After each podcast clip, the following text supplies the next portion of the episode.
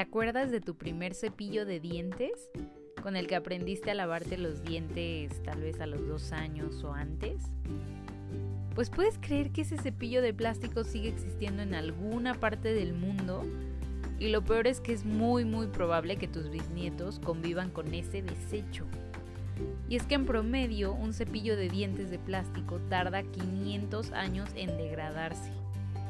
Y si tomamos en cuenta que nuestro dentista nos recomienda cambiarlo entre cada 3 o 4 meses, haciendo la cuenta, en toda toda nuestra vida vamos a necesitar aproximadamente 300 piezas de cepillos de plástico.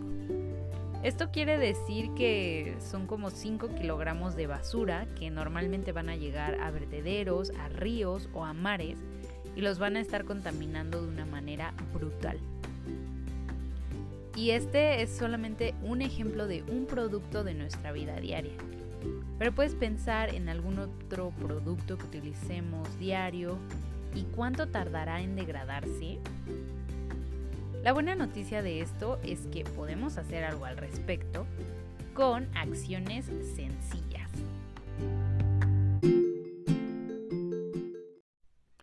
Hola, yo soy Gaby de arroba B0MX y hoy les quiero contar acerca de qué va el Zero Waste en general y qué podemos hacer al respecto de lo que platicábamos del cepillo de dientes y cualquier otro artículo de la vida diaria que al final sabemos termina contaminando nuestro planeta Tierra. Y esta es la pregunta que yo me planteé hace un tiempo y así fue como pues scrolleando por Instagram conocí el movimiento Zero Waste o Cero Residuos, que básicamente es eh, una filosofía de vida, dirían algunos, en donde lo que buscamos es reducir al máximo nuestros residuos y la basura que generamos todos los días. De esta manera no solamente vamos a reducir nuestra huella, sino que además, y esta es la parte que más más me gusta, nos va a permitir vivir con menos cosas materiales y más bien buscar una vida más rica en momentos, en experiencias, que al final de cuentas es lo verdaderamente importante.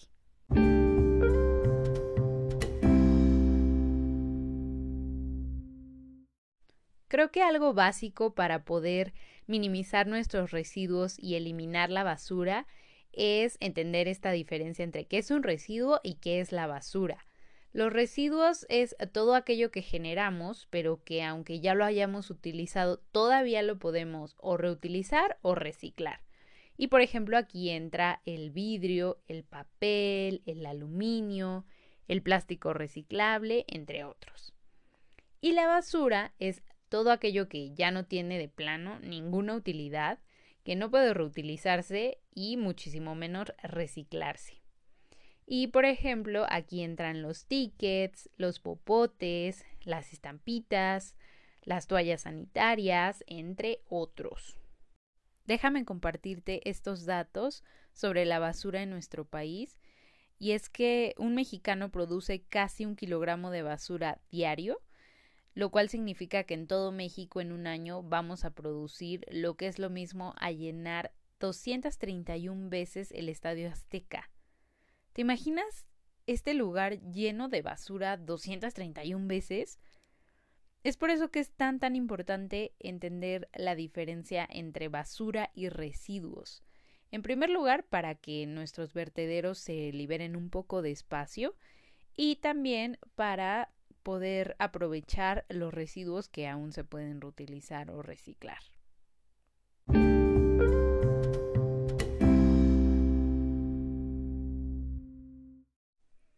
Para hacernos la vida más fácil y lograr un estilo de vida zero waste, tratamos de regirnos por la regla de las 5 Rs, que de hecho está implementado en un modelo que creó Bea Johnson, que de hecho es una de las pioneras de este movimiento, y que implementa en su libro Zero Waste Home,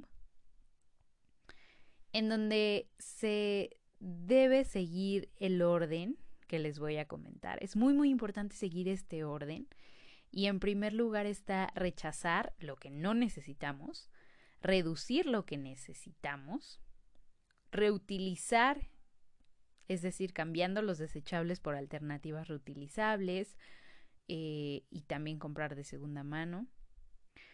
Reciclar aquello que no podemos rechazar, ni reducir, ni reutilizar. Y al final, eh, la parte de root o de compostar. Les voy a platicar más a fondo cada una de las cinco R's y acá viene una parte como más em, de teoría básica del zero waste, si lo quieren ver así, que me parece nos da una buena introducción para saber dónde empezar en el zero waste. Entonces, vamos con la primera R que es de rechazar todo aquello que no necesitamos. Y de hecho se recomienda que esta R vaya de la mano de otra R, que es la de reflexionar, ¿no? ¿Realmente necesito esto que voy a comprar? ¿O puede ser algo prescindible en mi vida? ¿Realmente me aporta algo? Es muy importante que aprendamos a rechazar, es uno de los puntos más importantes y creo que es uno de los puntos también que a veces nos cuesta más trabajo, ¿no? Creo que mm, algunos puntos nos pueden parecer fáciles, por ejemplo, el hecho de rechazo un popote de plástico que no voy a necesitar rechazo a lo mejor una cuchara desechable que tampoco voy a utilizar. Pero debemos ver un poco más allá, como por ejemplo rechazar a lo mejor flyers que nos dan en la calle, eh, rechazar muestras gratis. Hay muchas, muchas empresas que dan muestras gratis para que pruebes sus productos, pero que al final el empaque en donde viene son totalmente basura. Por otro lado, también debemos aprender a rechazar, por ejemplo, promocionales. Cuando nos dan plumas eh, brandeadas o playeras o bolsitas que realmente no la necesitamos, no aportan nada en nuestra vida y la mayoría de las veces terminamos no utilizándola y se vuelve basura. Y creo que aquí hay un punto importante para la cultura mexicana sobre todo, porque nos cuesta trabajo decir que no. A mí, por ejemplo, al principio me costaba trabajo rechazar justo los flyers de la calle porque les comparto, en algún momento yo ayudé a mi tía a repartir flyers en la, en la calle y me chocaba que no me los aceptaran. Entonces yo decía como de no, siempre los voy a aceptar. Y es ese cambio de mentalidad de no lo necesito, de verdad va a ser basura, totalmente basura, ni lo voy a leer y se va a hacer basura. Entonces necesitamos cambiar un poco el chip ahí y simplemente decir no gracias, ¿no? Lo más, eh, lo más diplomáticos que podamos. Y también un punto importante aquí en esta R es, les repito, preguntarnos, ¿realmente lo necesito? ¿O lo puedo sustituir con algo que ya tengo? o a lo mejor lo puedo hacer yo mismo. Me va a ayudar a poder reducir la basura o aumentarla. Y si no lo compro o, lo acepto, ¿va a cambiar en algo? La segunda R que es reducir lo que necesitamos. Y acá es primero muy muy importante reflexionar si dentro de lo que según nosotros necesitamos, realmente lo necesitamos porque muchas veces si consumimos de una manera más responsable y consciente, nos damos cuenta que mm, no lo necesitamos. Pero bueno, si ya pasamos ese filtro y ya nos quedamos con las cosas que realmente necesitamos, vamos a poder con un poquito de sí imaginación y muchísima voluntad reducir al máximo sobre todo los empaques, los envases desechables y bueno, básicamente todo aquella que pues no nos aporte nada significativo. Por ejemplo, acá podemos reducir eh, los empaques comprando a granel. Yendo a estas tiendas de granel, al mercado donde también te pueden vender a granel, llevando nuestras bolsas de tela o nuestros toppers. También podemos, por ejemplo, eh, simplificar nuestros productos de limpieza del hogar simplemente utilizando bicarbonato y vinagre y evitando, por ejemplo, a lo mejor botellas de fabuloso, de pinol, etcétera. Y también acá podemos dejar de comprar, por ejemplo, agua embotellada. Acá podemos mejor llevar nuestro, nuestra botella de agua reutilizable y así también podemos salvar algo de nuestro dinero. La tercera R, que es la de reutilizar. Y mm, ya hay muchísimas versiones reutilizables porque al final de cuentas pues fueron las originales. Es decir, por ejemplo, los cubiertos que son reutilizables de acero inoxidable o las versiones de bambú que nos van a ayudar a poder dejar de lado los desechables. Y también otra opción acá es poder comprar cosas de segunda mano, ya sea electrodomésticos, ropa, calzado, este, juguetes incluso. Entonces, acá hay una muy muy buena oportunidad para reevaluar lo que ya tenemos y lo que podemos comprar o incluso lo que podemos reparar. La cuarta R, que es reciclar todo aquello que ya no pudimos rechazar, ni reducir, ni reutilizar, ok, los vamos a reciclar. Pero fíjense cómo está hasta el cuarto, hasta la cuarta posición. No es, no debe ser jamás nuestra primera opción, porque como primera opción está rechazar. Pero ya que no se pudo, bueno, pues reciclemos. Y esto es muy muy importante y acá en la parte de reciclaje primero creo que es importante hablar de los tipos de plástico, los tipos de materiales y cómo primero hay que separarlos para poder identificarlos y entonces sí llevarlos a los lugares correspondientes para su reciclaje. Porque recordemos que el hecho de que un material o un producto diga reciclable no quiere decir que como tal se va a reciclar. Debemos ser responsables al llevarlos a los sitios correctos para que sea más probable que se reciclen.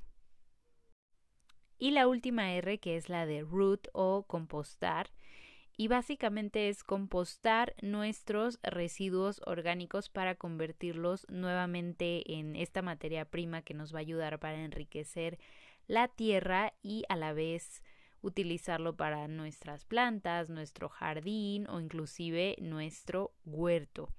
Recordemos que casi la mitad de los residuos que producimos en nuestro hogar son orgánicos y la mayoría se pueden compostar.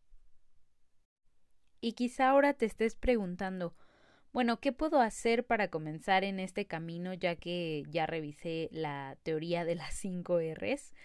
Mi primera recomendación es eh, no te vayas a deshacer de lo que ya tienes, aunque no sea una versión zero waste y sí vayas a producir basura. Lo que te recomiendo es que primero te acabes todo lo que ya tienes para entonces sí poder comenzar a consumir los productos en su versión zero waste. Lo segundo que te recomiendo es que te informes muchísimo, muchísimo, muchísimo de dónde vienen los productos que compras, de dónde mm, eh, sacan los recursos para producir estos productos y cuáles son las implicaciones alrededor de tu compra, es decir, cómo te lo van a enviar, va a traer empaque, eh, cuáles son los insumos que van a tener que consumir para que llegue hasta tus manos y entonces reflexiones todo lo que ya vimos de las 5 R's. Y sé que en ocasiones puede resultar abrumador cuando escuchamos este término de cero residuos o cuando también vemos en Instagram o en redes sociales en general estas famosas cuentas donde enseñan en, en una foto sus mini botecitos de, de vidrio con los residuos que tuvieron de un año, ¿no? Con la basura más bien que produjeron en un año. Y eso la verdad es que me, me, pasó al principio. Yo cuando veía estas fotos decía, ¿cómo voy a lograr que solo produzca un botecito de basura al año si vengo haciendo ah, algo totalmente diferente durante 20, 24 años de mi vida? y creo que ahí hay que tomar un momento para reflexionar y pensar que al final de cuentas este es un comienzo de un estilo de vida que rompe los paradigmas que traías de toda una vida. Y lo importante es que justo hay que ver esto como un camino que hay que disfrutar, no es una competencia, hay que ir paso a pasito y también que cualquier cambio cuenta. Sé que puede sonar muy, muy trillado esta frase de eh, cualquier granito de arena cuenta, pero es la realidad. Y además, si vamos haciendo un cambio poco a poco, después se nos va a hacer un hábito y es como ir subiendo escalones y escalones y cada vez nos vamos a hacer muchísimo mejores en este tema del zero waste. Espero de verdad que les haya servido este capítulo y si tienen algún comentario o sugerencia me encanta escucharlos. Escríbanme, ya saben, en el perfil de arroba b0mx en Instagram y por allá nos estamos viendo y nos escuchamos en el próximo capítulo de la próxima semana.